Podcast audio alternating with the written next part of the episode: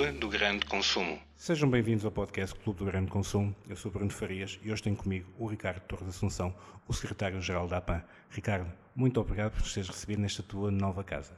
Olá, Bruno, como estás? Estamos aqui para falar contigo exatamente daquilo que nos traz cá, que é o teu novo cargo na Associação Portuguesa de Anunciantes. Estás cá, essencialmente, Ricardo, corrija-me se estiver errado, por favor, eh, há cerca de seis meses na qual secretário-geral desta associação de grande relevância no nosso país. É possível já fazeres um balanço ao cabo deste período ou ainda estás a conhecer os cantos à casa, passa a expressão? Não, estou cá desde dia 2 de maio, uh, um pouquinho mais do que seis meses. E claro que ainda estou a conhecer os cantos à casa. Isto é uma casa com uma grande história, com uma grande responsabilidade. Um, e o que nós queremos fazer é uma transição de 18 anos, liderados pelo Manuel Botelho, uma transição e uma modernização do que tem sido a associação. Ainda estou a conhecer alguns dossiês, mas claro que também já posso fazer uh, um ponto de situação do e que balanço. fizemos, um balanço do que fizemos, das atividades em que tivemos, porque eu tive a sorte de entrar uh, no início de grandes eventos, como foi a Conferência Better Marketing de 2023. E que teve impacto? E que teve um grande impacto, em que foi o início dos prémios de eficácia, em que estávamos a construir o estudo, a construir não, na altura já tínhamos o estudo construído, mas estávamos a receber o, os outputs do estudo de consumo de mídia nesta era digital, por isso entrei numa altura em que tudo estava a acontecer, uh, em que pude, pude ainda colocar um bocadinho do que é que é a minha visão e trazer um pouco da modernidade que me foi pedido para transformar e ajudar a associação a estar mais moderna e mais próxima. Uh, e dá para fazer um balanço. Já... E que balanço é que fazes, Ricardo? É um balanço ótimo. Acho que eu tive a sorte de chegar a uma casa que está arrumada, uma casa que tem claramente definido quais é são os seus objetivos, qual é que é o caminho, com os alicerces muito fortes, com uma direção muito comprometida, com associados muito interessados. Um, por isso é sempre uma sorte quando temos a base toda feita. O que me está a ser pedido pela direção e pelos associados é ajudar a associação a dar o próximo passo.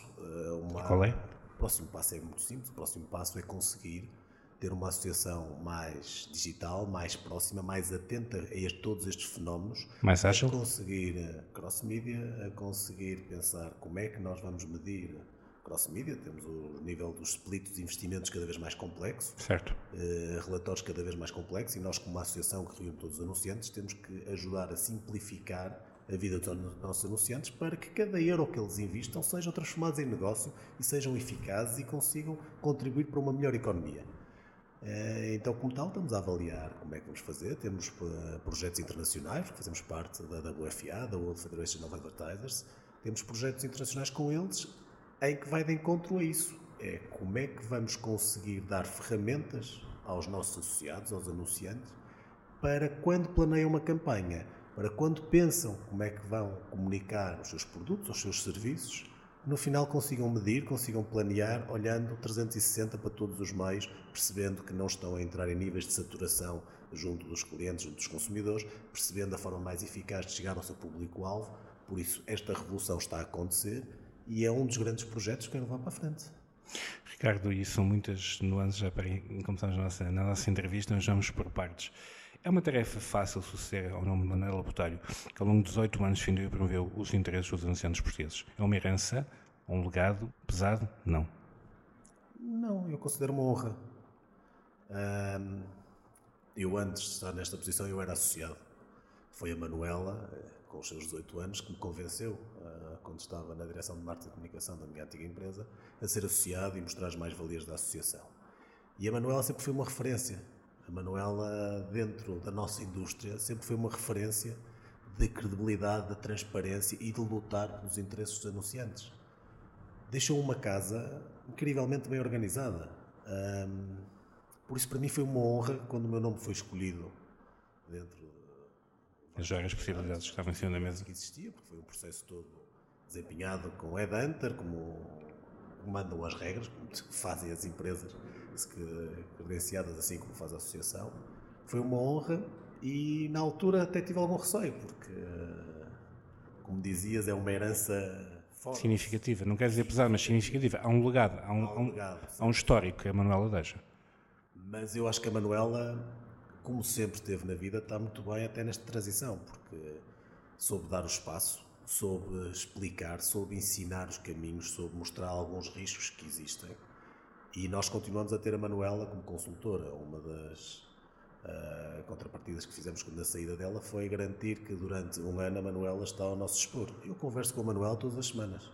Eu continuo a usar a sabedoria e o conhecimento destes 18 anos. E experiência também. E a experiência na tomada das decisões dos nossos projetos. Uh, grande parte dos projetos falo sempre com ela para perceber que é que tem aqui a ver, porque eu venho do mundo corporativo, eu venho do mundo empresarial, não do associativismo, por isso, e já lá às vezes, há aqui coisas que me podem falhar e eu estou sempre a pedir à Manuela o seu conselho, uh, são 18 anos, e é muito diferente estar numa associação ou no mundo empresarial. E falando nisso mesmo, Ricardo, voltando a ti para fechar este bloco, foi título pessoal o desafio certo na altura certa? O que é que te levou a mudar-te para, do mundo do retalho, em concreto, quando estavas na última posição de conheci, para, o, para um cargo numa associação, no mundo associativista?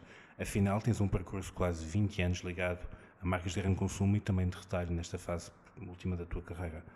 Este universo deixaram de ter a mesma atração, a mesma atratividade para ti, Ricardo? O que é que, no fundo, o que é que te mobilizou a aceitar o convite quando foi interessado? Eu sou movido por desafios. Toda a minha vida fui movido por desafios.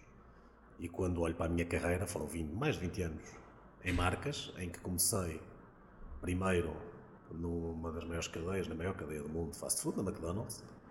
Depois de seguida fui desafiado a ir para a Unicer, hoje em dia Superboc Group, e dentro do Superboc Group tive projetos com reportes internacionais, a eh, Dinamarca, com responsabilidade sobre mercados, como o mercado angolano, eh, por isso consegui trabalhar as marcas do Superboc Group em várias facetas, projetos inovadores, projetos de trade marketing, parcerias com retalho, um, e na altura que me aparece a posição uh, na DIA, uh, no mini preço, uh, achei que era um novo desafio e para ter outro conhecimento, ou seja, eu tive no que era uma cadeia organizada de comida, passei para o que era produto. Uma marca puro, de grande consumo. Marca puro, de grande consumo. Fabricante. E depois, uma das coisas que eu sentia muitas vezes falta, é tu quando estás a desenvolver uma marca, a marca podes fazer toda a tua parte de comunicação ao consumidor, mas depois que não tens o canal direto, hoje em dia, canal de venda e com as lojas, e uhum. já se conseguiu ultrapassar. Sim, mas era outro contexto. não existia. Claro. Um, falha muitas vezes os projetos nesse last mile. Na questão do sell-out. É interessante ir para a distribuição para perceber efetivamente o que é que é o last mile. E quando me veio o desafio da associação, eu comecei, olha, é uma mudança completa de paradigma. Uh, claramente que sinto muitas vezes falta do que era a pressão, do que era a exigência do dia a dia, mas a visão que me dá estar numa associação e partilhar conhecimento e ter conversas com múltiplos setores, que isto é uma das grandes vantagens da Associação Portuguesa de Áreas totalmente distintas entre si. E eu estou, num momento, a falar uh, com o Sérgio Carvalho, que a nossa direção, sobre seguros, sobre a estratégia de internacionalização de seguros, como logo a seguir falo com o Ricardo Domingos da BetClick, que, estou a, que ele está a explicar-me o que é que têm sido os fenómenos internacionais em termos de gaming. Como depois falo uh, com a Teresa Bornei, que fala o que é que tem sido a Unilever e os grandes desafios das marcas e como é que o propósito está à frente das marcas. Isto dá-nos um conhecimento de tal maneira abrangente que tem sido muito giro. E é agir de conseguires partilhar experiências e falares e teres as várias visões. E sentes que o teu percurso profissional foi fundamental para teres essa capacidade de ter julgar o que é melhor para a indústria, para o retalho e para as cadeias organizadas, no fundo, para todos aqueles que tens dentro desta cúpula da APA? Eu sinto, mas mais do que eu sentir, sentiu a direção que me escolheu. Claro. E até porque um dos grandes propósitos desta, desta associação e desta direção é mostrar que a APA é muito mais que uma associação sectorial, que é uma associação de todo o mercado. Certo, nós somos a Associação dos Anunciantes. Representamos aqui os anunciantes e em todo o mercado, em toda a indústria de marketing e de publicidade, os anunciantes é onde começa tudo. É dos budgets de marketing que começa tudo. Dos budgets de marketing que começamos a trabalhar com os nossos parceiros, com as agências criativas, com as agências de meios, com as agências digitais. Com os meios de comunicação budgets, social também. Os budgets, as agências de meios que vão alimentar o que são os meios de comunicação social. Por isso, toda esta indústria começa no que são com os budgets smart e onde estão os anunciantes. E uma das vantagens de estar à frente desta associação é que conseguimos perceber as preocupações e conseguimos ajudar os nossos anunciantes a serem cada vez melhores. Porque o que nós queremos é uma indústria forte. Nós queremos as agências criativas, as agências de meios, as agências uh, digitais fortes. Nós queremos meios de comunicação social fortes. Nós queremos marcas fortes. Só assim é que podemos ter, na realidade, um país livre e democrático. E já lá vamos também, Ricardo. Mas o que mobiliza então na qualidade de secretário-geral da PAM? Pouco falavas de objetivos que esta direção tinha e continua a ter, agora com o novo rosto, seja contigo, e eu creio que já podemos antecipar isto, seja com o Filipe Appleton na qualidade de presidente da PAM a partir de janeiro, acho que temos que ter esse disclosure já nesta entrevista. O que é que propões, no fundo, a trazer à APAM por tudo o que falámos nestes, nestes primeiros minutos desta conversa? Olha, nós neste momento estamos a montar a base do Cross Media Management com projetos internacionais porque é algo essencial para a profissionalização e para cada vez as tomadas de decisões sejam mais assentes em data e em dados. Uh, fiáveis, concretos e transparentes. Fiáveis, transparentes, que é isso que nós desejamos. Um, já se conseguiu, na altura das audiências televisivas, quando se, a criação da KM começamos a ter um, um, organismo que gera as audiências televisivas, coisa que não era feita no passado, e foi com muita pressão dos anunciantes. O concurso de autores de Lisboa uh, foi impugnado na altura com uma queixa dos anunciantes porque estava previsto dar um monopólio e não faz sentido ter monopólios em países democráticos, a concorrência faz bem a toda a gente.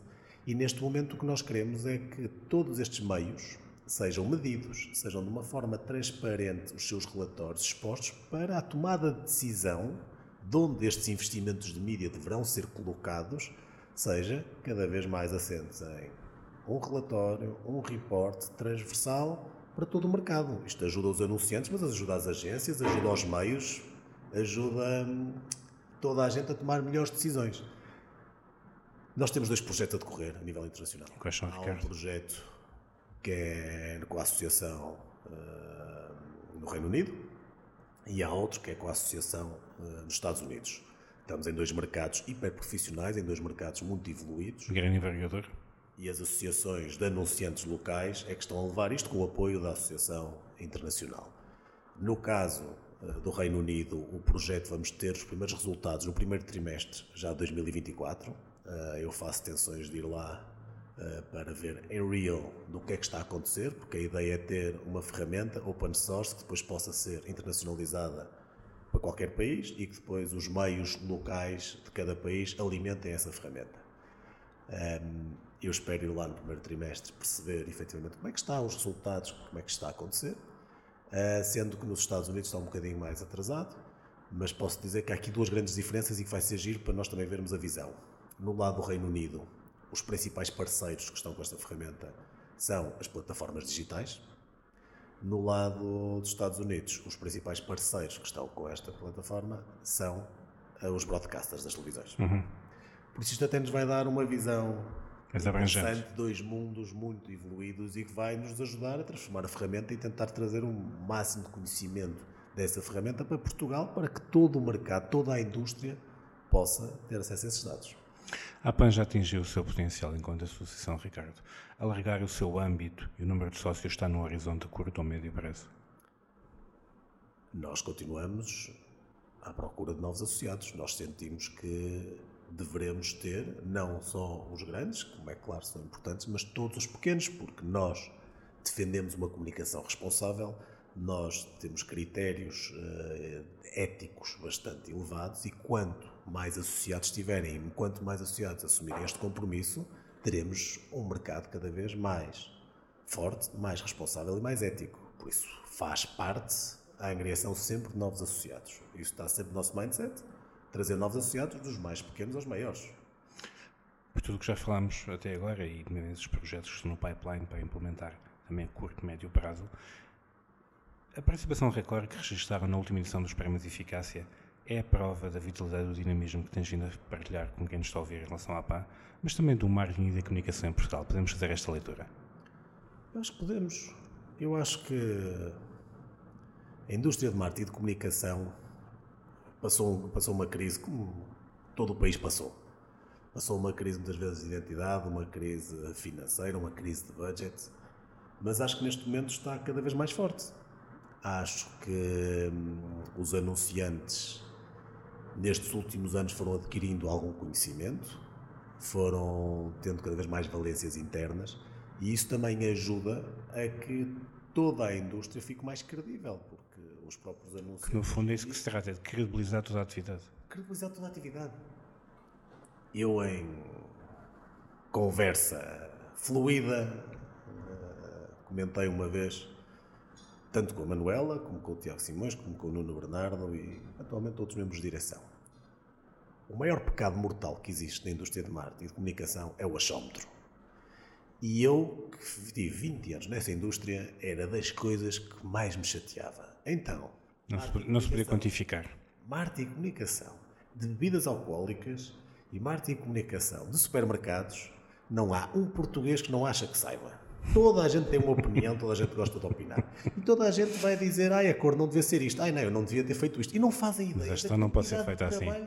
claro, a gestão da marca não pode ser feita assim. Este achómetro, esta conversa de corredor, é uma coisa que nós queremos desmistificar. É uma coisa pelo qual eu lutei estes 20 anos quando estava do lado uh, dos anunciantes. E neste momento vou lutar uh, com a associação. E os prémios de eficácia é um exemplo disso. Os prémios de eficácia não há achómetro, não há uh, um prémio puramente criativo. É que tem que ser campanhas que trouxeram negócio para as empresas. E retorno sobre o investimento para as marcas. E que o próprio investimento teve retorno e teve retorno nos vários parâmetros. E tem que estar tudo muito bem demonstrado, tudo muito bem credível, com fontes externas, para poderem passar uma shortlist. Já nem falo para ser vencedores. Se por acaso os dados não forem credíveis ou se os dados não tiverem bem assentes em realidade, nem passam da shortlist. E tivemos hoje, eh, este ano, a segunda maior participação de sempre. Tivemos 146 casos a concurso. Vamos à gala e temos mais de mil pessoas a querer assistir à gala.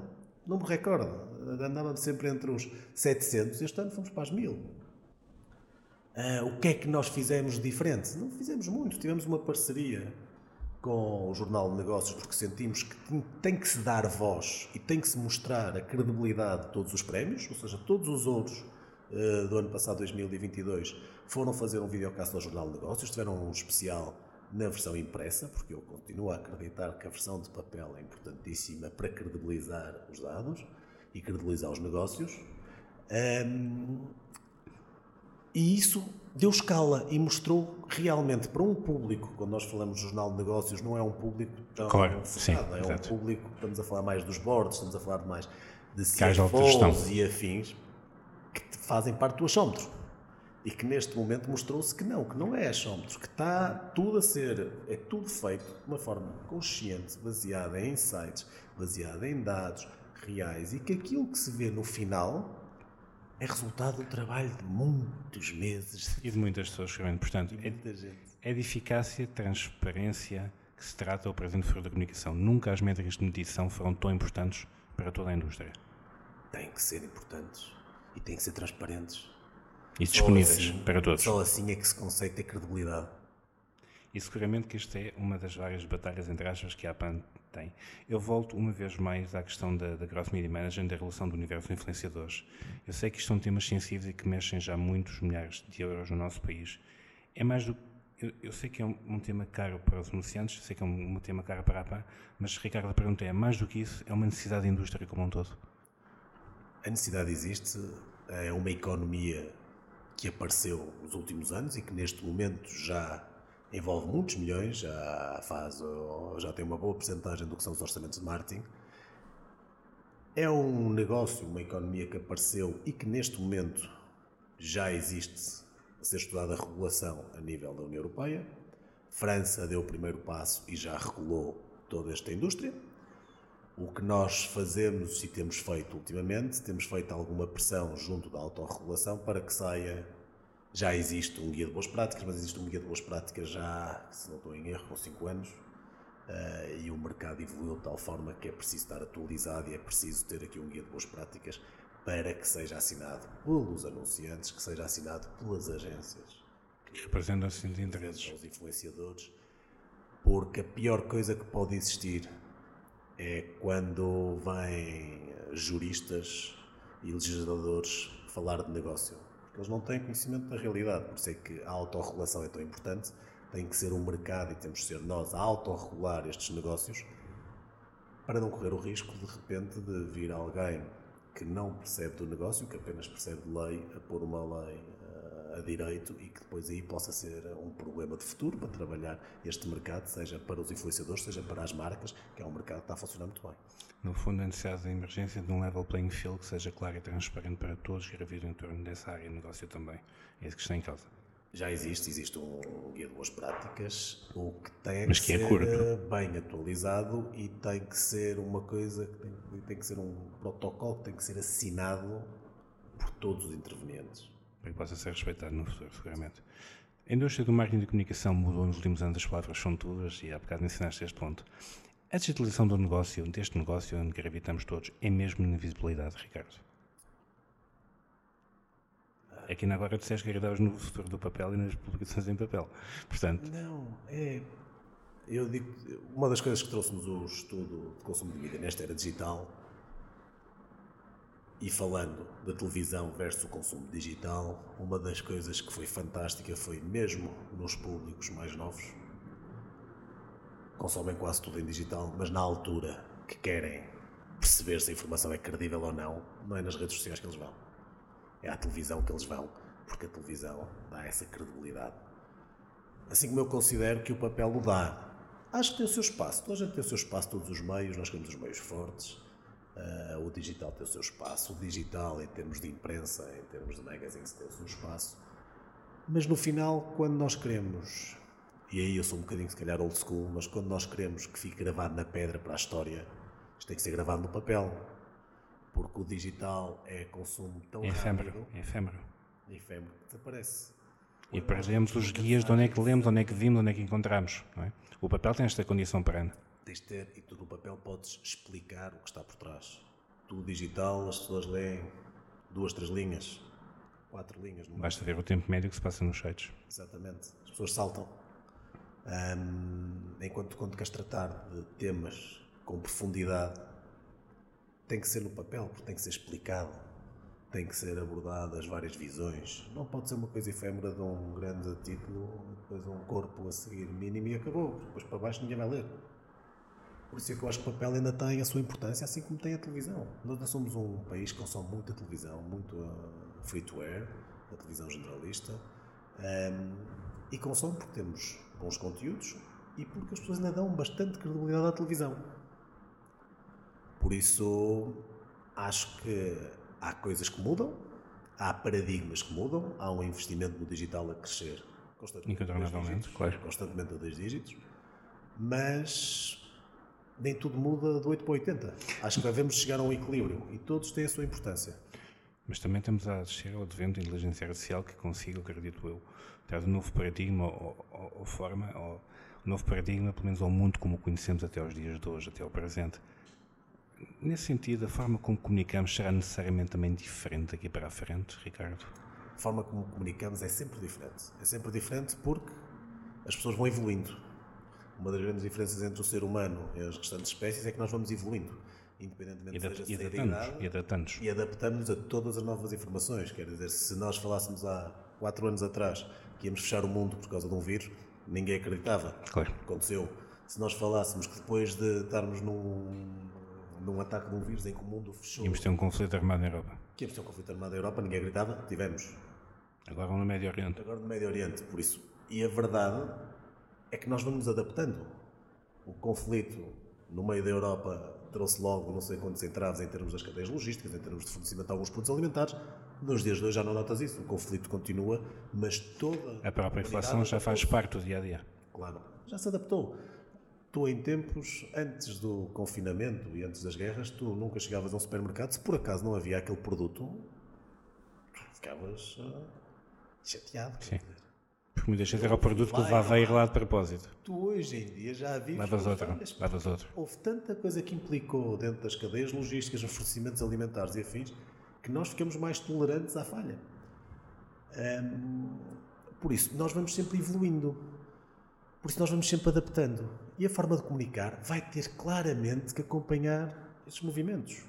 Por isso, isto, o marketing e a comunicação são um ser vivo, vão evoluindo, vão crescendo, as marcas vão, vão, vão são seres vivos. Há marcas que crescem, passam pela maturidade, depois morrem. Há outras que são quase eternas, que mantêm-se desde a nossa história porque souberam se adaptar aos novos tempos. E nós o que fazemos é tentar dar o máximo de ferramentas para que os nossos anunciantes sejam essas marcas que perdurem no tempo. Mas pela sua especificidade, Ricardo, qual é o papel do talento humano nesse mesmo âmbito? Nós temos que nos é capaz de fazer muita coisa. E para mim, confesso, e confesso a quem nos está a ouvir, que é um bocadinho assustador a forma como eu olho para esta produção galopante da inteligência artificial. A criatividade poderá estar ameaçada com este advento? Qual, por exemplo, o papel das agências no futuro próximo, marcado ainda muito pelo progresso da tecnologia? Estamos no início. Eu não acredito, eu sou é, como sabes, eu, quando estava no mini preço, fui uh, pioneiro em que fiz a integração do que é o WhatsApp com o ChatGPT, de forma a dar um chefe uh, em real time às pessoas no seu telemóvel, no seu WhatsApp. Isto são momentos que marcam. Há vários momentos que marcaram toda a evolução da espécie humana e este vai marcar. Quando tiveste a revolução industrial, também ficou toda a gente em pânico. Aí as máquinas vão acabar connosco. Não, soubemos adaptar, conseguimos ter uma vida melhor com a Revolução Industrial. Quando houve a introdução da internet, mas o que é isto? Agora consegue-se ver, mas não, mas nós mandamos as cartas e os fax, hoje em dia de repente aparece o e-mail e está, como é que O e-mail também não acabou com os correios, não é? Adaptamos, e os correios estão todos aqui, adaptados. E digitais, cada vez mais digitais. Cada vez a sempre mais necessários, porque toda a parte do e-commerce foi-lhes dando volume de trabalho. E eu acho que neste momento a inteligência artificial, a generativa, que vai evoluindo, hum, é um desafio. Mas é um desafio, mas é uma oportunidade fantástica. E porquê? É uma oportunidade fantástica para, para sermos melhores. Neste momento, a inteligência artificial generativa não consegue, não consegue hum, pensar como um ser humano. Que existe. Ela faz é, pá, eu passo muitas vezes uso, uso esta expressão, é aquilo é como se fosse uma bimbi em que metes todos os ingredientes, ingredientes para, ela cozinhar. E de repente sacam-te um arroz de pato fantástico. Certo? Mas no final, se tu queres ter um arroz de pato diferente, por isso é que é um chefes. alguém que saiba pôr aquele último twist, que consiga analisar os dados, consiga analisar os produtos que lá estão para conseguir te entregar um melhor produto. E aí é que o ser humano é essencial. Mas isso me leva, levando depois uma questão ética, Ricardo uma questão ética se eles fazem a parte da pesquisa, não é? a parte. Tem que haver fronteiras para a sua utilização. Mas claro que tem que haver fronteiras, mas tudo na vida tem que haver fronteiras. A própria internet fomos aprendendo e mesmo assim ainda estamos com problemas com a internet, com as redes sociais, com a divulgação de conteúdos completamente uh, proibidos e que as redes sociais não conseguem fazer esse controle. Tem que haver e tem que ser regulado e tem que haver questões éticas, mesmo do lado de quem vai usar a inteligência artificial, do lado criativo, das agências, do lado dos anunciantes para planear melhor, tem que haver questões éticas, tem que se, tem que se ter cuidado, é uma evolução.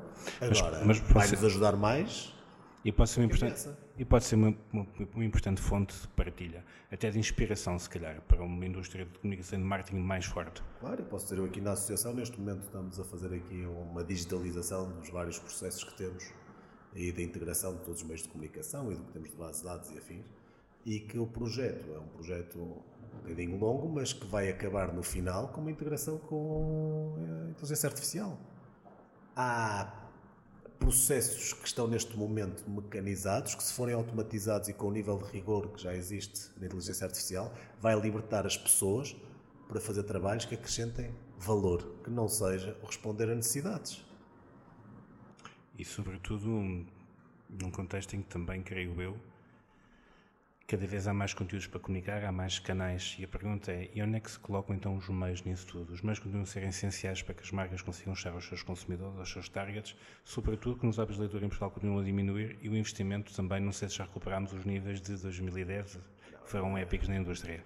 Ainda não chegamos aos níveis de 2010, mas estamos em crescimento. Uh, neste ano, dados a outubro, estamos com um crescimento de 12%, o mix de todos os canais.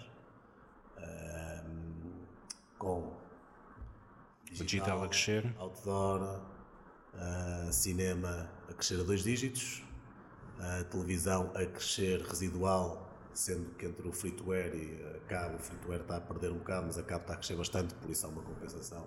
A televisão cresce e, incrivelmente, assistimos agora em outubro a imprensa a crescer 1%. O que é uma mudança para Total imprensa. Alavancada, acima de tudo, pelas revistas que estão com um crescimento de 12%.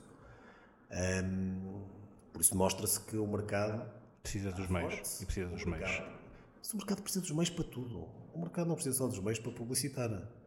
Os meios e o jornalismo é essencial. O jornalismo e o entretenimento é essencial para a nossa vida. Se um dia pensarmos que não existia eh, conteúdos de entretenimento, que não existia eh, jornalismo de investigação e jornalismo para melhorar o nosso conhecimento no dia a dia, nós seríamos o quê? O que é que seria a nossa civilização? É uma boa pergunta. Precisamos, Muito boa os pergunta. meios são essenciais e por isso isso é uma das visões que nós temos aqui na associação. Nós queremos uma indústria forte e quando queremos uma indústria forte não são anunciantes fortes, são anunciantes fortes, agências fortes, meios fortes. Só assim é que conseguimos que a economia vá gerando mais valor. E somos também um país de menos criativas. Marcas fortes, há bocado me deste a entender que sim, que temos marcas muito fortes, sem conseguindo assumir em Portugal no estrangeiro. Mas, acima de tudo, as marcas portuguesas como um todo são competitivas. Somos também um país de menos criativas, além disso, Ricardo. Somos, nós somos um país com mentes criativas, temos eh, grandes eh, criativos, temos marcas a fazerem diferente, marcas eh, a aparecerem em contextos complicados e a fazerem diferente. O nosso problema quando chega à fase de criar marcas globais é a nossa escala. Nós somos pequenos, nós de repente, por mais capacidade que haja criativa e por mais capacidade que haja de análise de negócio, quando chega de repente dar um passo para o que seria o território natural que é a Espanha, de repente estamos a confrontar-nos com um país quatro vezes maior, com uma economia seis ou sete vezes maior. É difícil. Com que armas é que vamos combater? Muitas vezes não chega à criatividade. E os espanhóis ainda são muito protecionistas que são as suas marcas. Exatamente. Por isso é muito difícil ah, expandir. Temos feito expansões fantásticas para outros países, para outras geografias que não Espanha. Temos conseguido. Temos vários exemplos em Portugal que está lá a acontecer. Mas é difícil porque somos pequenos. Claro. E, e- e muitas vezes quando chega, e vocês sabem, então quando chega a investimentos de mídia, não é, são investimentos caros. eh, sabemos claramente, por norma, em qualquer eh, empresa, os três maiores budgets que existem são as pessoas, os imóveis, o real estate, imóveis, fábricas, armazéns, seja, e os orçamentos de mídia. Agora vamos multiplicar isto quando somos um país muito mais pequeno, quando queremos enfrentar gigantes em Espanha, gigantes eh, no Brasil. eh, Não é fácil. Claro. Isso também só demonstra a resiliência da nossa indústria das nossas marcas. Por último, Ricardo, para concluirmos esta agradável conversa, que desafios trará 2024? Eu sei que ninguém tem uma bola mágica e começamos a conversa exatamente com aquilo que não prevíamos e que aconteceu, não é? Mas Trazem muitos. Sabes que eu olho com grande otimismo para 2024. Acho que 2024 temos dois grandes projetos a acontecer. O primeiro é o de Cross Media Management que vai acontecer e que vai nos trazer mais valências para cá, o que nos vai transformar toda a indústria mais capaz e saber onde deve investir e como deve investir. Todos, não é só os anunciantes, vai trazer a todos, vai trazer uma visão transparente do que é os investimentos. Eh, E depois temos aqui vários temas ligados que estou, eu claramente, e vou falar dentro da visão da associação, que estamos a trabalhar numa forma de melhorar o que é a nossa indústria. Nós temos uma academia, que é algo que as pessoas desconhecem, muita gente desconhece, temos uma academia. Nós temos a Academia APAN que só este ano formou mais de 300 pessoas e teve quase 285 horas eh, de formação. É uma forma de capacitar eh, os nossos profissionais. Nós acreditamos claramente que eh, toda a indústria vai melhorar quanto melhor forem as pessoas que lá trabalham. Por isso nós estamos a apostar muito na academia. Nós estamos a fechar agora o plano do primeiro semestre. Vamos ter vários cursos novos, inclusive sobre inteligência artificial. Uma coisa que andamos aí a pesquisar, a ver no mercado se existia ou não existia. Ainda ninguém está a trabalhar muito sobre isto porque é tudo tão novo. E então andamos a investigar em termos de pessoas que dominam o tema em Portugal e temos um formador já a fazer um programa connosco para fazer o curso. Uh, Cross Media Management também vamos ter um curso para ajudar as pessoas a perceber as vantagens de ter uma visão global e de como é que isto pode impactar em termos de investimentos de mídia, em termos dos planos de mídia. Sustentabilidade.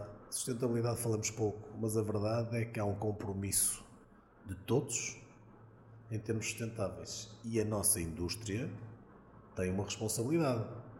Porque muitas vezes fala-se que o digital é mais sustentável. Pode não ser. Há servidores a consumir muita energia internacionais em real time. Por isso, acho que é um tema que temos que abordar e ir mais profundo. E depois temos um dever gigante para a indústria, para a credibilização da indústria. Um, mostrando o que melhor se faz em Portugal, temos os nossos prémios, eficácia. E o dois, inspirar toda a comunidade de marketing e publicidade. Temos a nossa conferência. Estamos a fechar a nossa conferência e o ano passado, ou seja, o ano passado não, este ano, já estou a pensar em 2024. este ano uh, trouxemos nomes internacionais, nomes inspiradores. Uh, nós somos uma associação sem fins lucrativos, por isso o que nós queremos é inspirar, credibilizar e capacitar toda esta indústria. Por isso, neste momento, estamos a fechar o programa e queremos trazer nomes internacionais que venham ajudar a toda a nossa comunidade a ver um bocadinho mais do que este retângulo à beira-mar implementado. temos isso, temos esse dever. Nós temos o dever de gerar partilha de conhecimento. Gerar partilha de conhecimento. Olha, um exemplo disso foi quando fizemos o estudo eh, do consumo de mídia nesta era digital.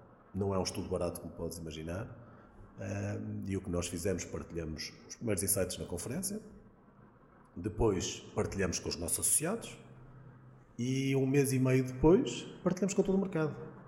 Nós oferecemos o estudo a todo o mercado, meios de comunicação, agências, tudo. O estudo está disponível para quem o quiser. Porque nós acreditamos mesmo que com informação o mercado fica mais capaz e fica capaz de tomar melhores decisões para ser mais forte. Até porque se consegue gerir aquilo que se consegue medir. E no caso da mídia não é necessariamente diferente. Consegue-se medir, já tens boas ferramentas de medição. O que não tens é uma que cruze tudo. Tu consegues medir a televisão, consegues medir a rádio. Hoje em dia já há um estudo de outdoor que eh, já nos dá dados fortes. Uh, o digital, consegues medir alguma coisa. Principalmente se tiveres investimento colocado em performance e uhum. consegues medir tudo. Quando vais para notoriedade é mais complicado. Mas de repente imagina, há algum anunciante que está a gerir um budget de mídia para a quantidade de relatórios, para a quantidade de audiências, de estudos que tem que olhar quando tem que fazer um plano. Complexo. Complexo, por isso criar ferramentas para simplificar a vida e a inteligência artificial aqui também pode vir a ajudar muito. Muito bem. Ricardo, muito obrigado pelo teu tempo. Estivemos connosco Ricardo Torres Assunção, secretário-geral da PAN, que nos deu conta do presente e do futuro da Associação. Ricardo, muito obrigado pelo teu tempo. Obrigado. E assim que esteve desse lado, nós vemos e ouvimos em breve. Até já. Clube do Grande Consumo.